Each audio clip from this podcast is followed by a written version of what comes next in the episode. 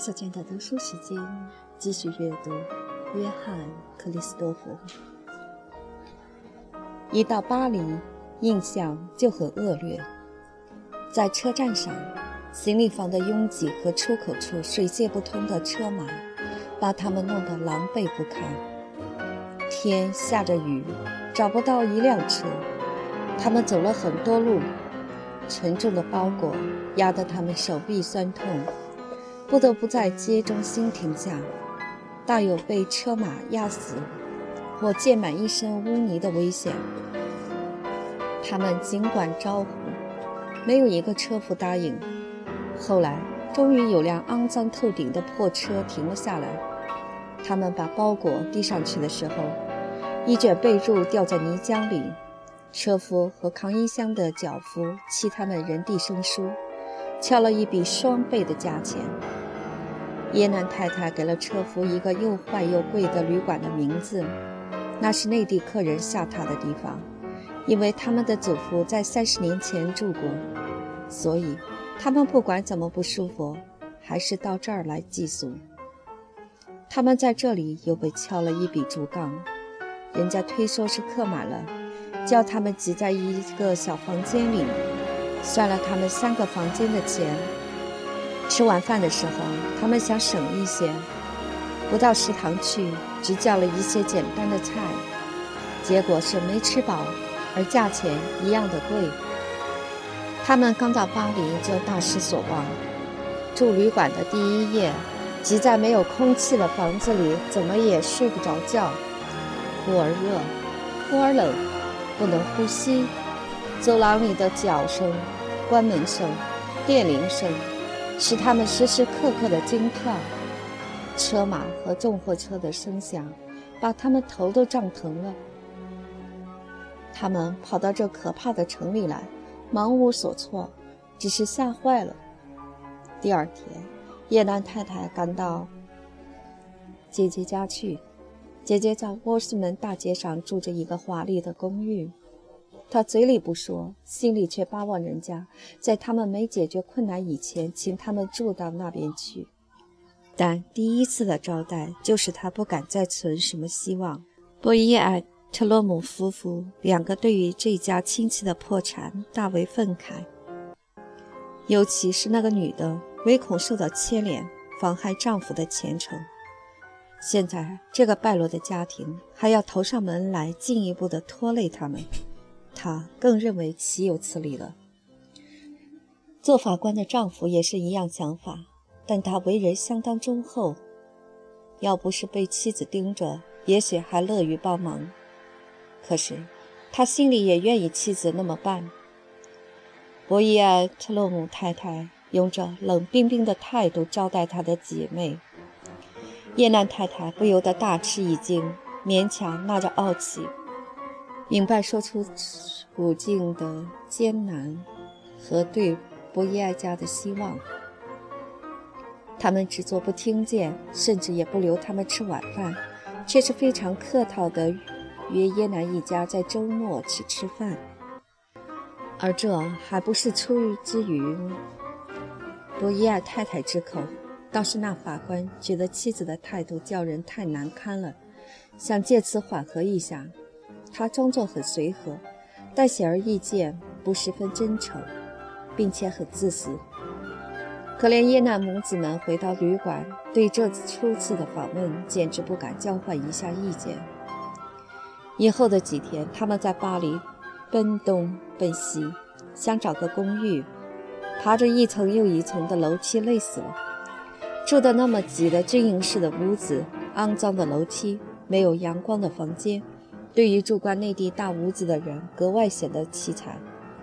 他们越来越觉得受压迫，走在街上、进铺子、上饭店，他们老是慌忙失措，受人愚弄。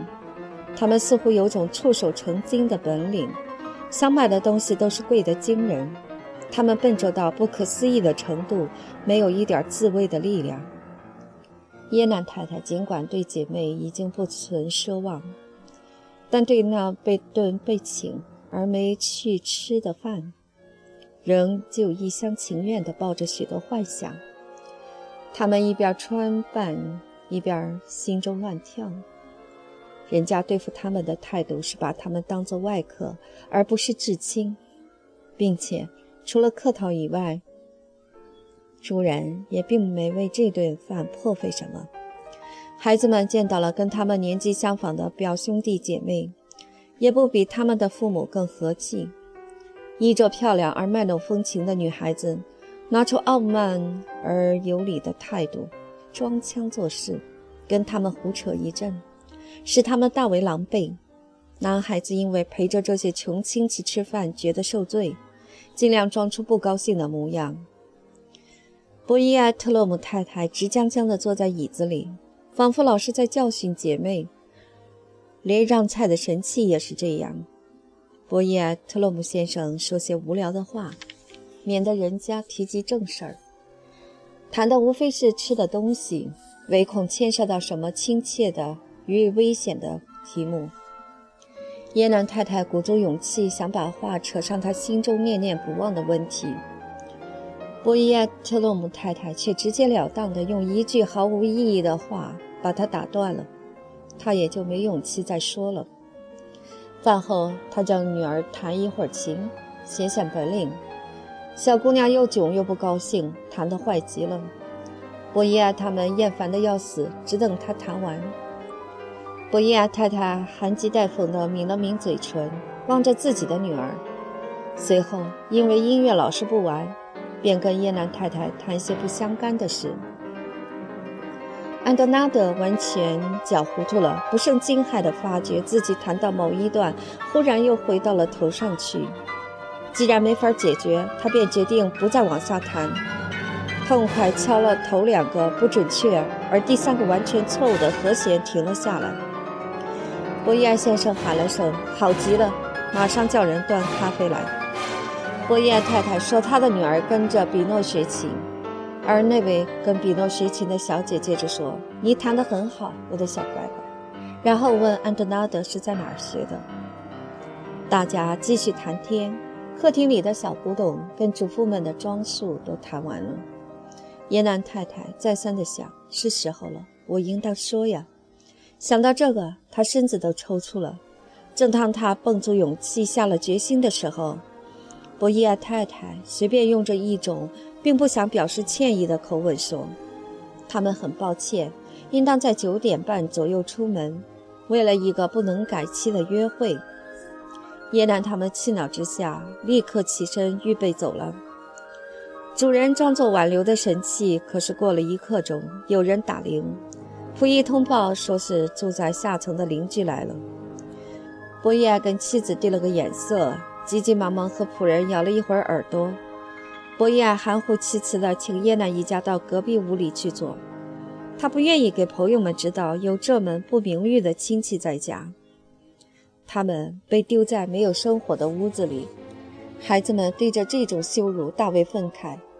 安德纳德眼中含着泪，说要走了。母亲先还不答应，后来等得太久了，便也下了决心。他们走过穿堂，博伊安得到仆役通知，赶紧出来说几句俗套表示歉意，假装挽留他们。但显而易见，巴不得他们快点走。他帮着他们穿大衣，笑容可掬的忙着握手，低声说些好话，把他们连推带送的打发到门外。回到旅馆，孩子们气得哭了。安德纳德跺着脚，发誓永远不再上这些人家里去的了。叶南太太在植物园附近租了一个四层楼上的公寓，卧房临着一个黑洞洞的天井，四面是斑驳的高墙，餐室和客厅。因为叶南太太一定要有个客厅，临着一条嘈杂的街。整天有蒸汽街车和往伊夫莱公墓去的旧车走过，衣衫褴褛的意大利人、下流的孩子们游手好闲地在路旁凳子上坐着，或是剧烈的争吵。为了这些喧闹的声音，没法开窗，仿佛从外边回来的时候，你必得在忙乱而发臭的人堆里挤，穿过一些泥泞而拥塞的街道。走过一家开在林屋底层的下等酒店，门口站着些高大瞌睡的姑娘，黄黄的头发，脸冻得像石膏一般，用着下流的目光盯着行人。叶南一家仅有的一点钱消耗得很快，每天晚上他们不胜忧急地发觉荷包的漏洞越来越大了。他们想法子准节，可是不会。节约是种学问，倘使你不是从小习惯的话，就得靠多少年的磨练去学。学，天生不知节省的人，而勉强求节省，只是白费时间。只要遇到一个花钱的机会，他们就让步了，心里老是想等下次再省吧。而要是偶然挣了，或自以为挣了一些小钱的时候，又马上把这笔盈余花掉。结果是花费的比挣来的超过十倍。过了几星期，叶楠他们的财源都缴光了，叶娜太太不得不把剩下的一点自尊心丢开，瞒着孩子去向博伊爱借钱。他想法儿跟他在公事房里单独见面，求他在他们没有找到一个位置来解决生计之前，借一笔小款子。博伊爱是个软心肠的，还相当讲人情。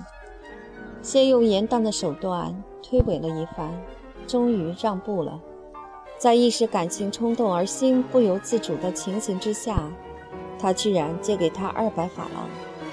过后又立刻后悔，尤其当他不得不告诉太太，而她对于丈夫的懦弱和姊妹的耍手段表示大为气恼的时候。